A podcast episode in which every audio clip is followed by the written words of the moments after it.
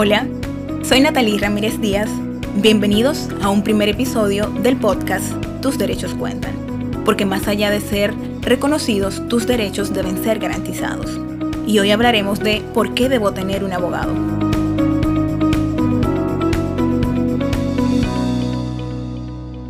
Cuando decidí estudiar derecho, una de las razones por las que me lancé a esta hermosa carrera fue la oportunidad de poder apoyar a aquellos que de alguna forma no tenían quienes les defendiesen ante una injusticia o ante las injusticias y que no tenían muchos conocimientos de las leyes. Y es precisamente aquí cuando nace esta pasión.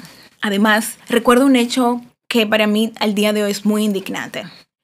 Cuando era adolescente, mis hermanos y yo solíamos ir a ayudar a unos viejitos a sus casas a a limpiar para que ellos, específicamente hacíamos eso los fines de semana, para que ellos de alguna forma pudieran apaciguar las cargas que les daba el día a día con los quehaceres del hogar. Solíamos específicamente eh, pues acompañarle a hacer las compras y limpiábamos y fregábamos los trastes de las cosas que ellos cocinaban. Eh, luego del el último fin de semana que recuerdo haber hecho ello, su casa se incendió y perdieron absolutamente todo. Ellos vivían solos. Sin embargo, nunca tuvieron quien pudiera hacer justicia ante eso. Sí tengo entendido que en algún punto ese incendio se generó por un asunto eléctrico eh, a través de una de las corporaciones, específicamente de Sur, y ellos realmente nunca hicieron nada porque no sabían eh, dónde acceder. Y cuando quisieron hacer valer ese derecho después de mucho tiempo, ya era tarde. Y es precisamente aquí que queremos ver y queremos traer el hecho de por qué realmente, realmente yo debo tener un abogado. Porque los abogados no necesariamente deben estar cuando existen los problemas.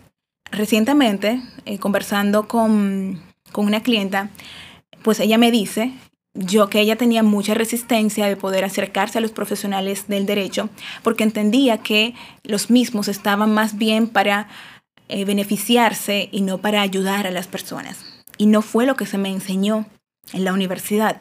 En la universidad se nos enseña a los abogados a poder brindar ayuda y servir a la población a través de la interpretación de leyes que se vean desde el punto de vista humano, porque mientras las personas evolucionan, mientras cambian los tiempos, asimismo cambia el derecho. Y lo que ayer era válido en cuanto a una ley específica y en cuanto a una interpretación específica, no necesariamente va a ser lo que es válido para hoy, pero tampoco lo que es válido hoy necesariamente va a ser válido para una generación de mañana. Entonces es aquí cuando nosotros los abogados no solo estamos para resolver problemas, los abogados estamos necesariamente para prever problemas y hacer que en la sociedad podamos tener mayor paz social. Porque ya ese tema de el ojo por ojo y diente por diente cesó hace muchos años, hace siglos. Sin embargo, al día de hoy, las personas entienden que no tiene quien pueda defenderle ante las injusticias que el poder pueda pues cometer contra ellos. Y cuando me refiero al poder, no solo es al poder político, sino al poder directo de, un, o sea, de, alguien que está en una mejor condición que otro.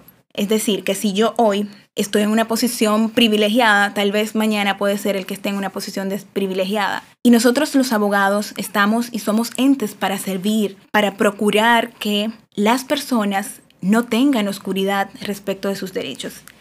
Este espacio nace ante esa necesidad. A pesar de que las personas tienen acceso hoy por el tema de, la comunicación, que es muchísimo más fácil a través del Internet poder googlear y, y ver algún tutorial en YouTube, necesariamente nosotros los abogados tenemos una visión más amplia y podemos ver las soluciones para nuestros clientes de manera más creativa.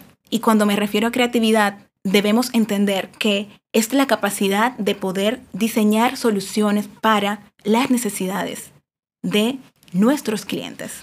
Porque la razón de ser de un verdadero abogado es prevalecer los derechos de las personas para así tengamos un mejor estado donde las personas puedan a su vez convivir de manera eh, pasiva y haciendo que sus beneficios, tanto a nivel personal como a nivel económico, sean garantizados día a día, no importa la posición en la que estés. Hoy en día, siempre recuerdo a esa señora envejeciente que vivía sola y que nadie estuvo ahí para ayudarla y poder recuperar lo que de alguna forma perdió de manera material. Pero no solo ella se quedó con el hecho de que materialmente perdió cosas. Falleció y entendió que el Estado y que no habían personas que estaban ahí para hacer valer sus derechos.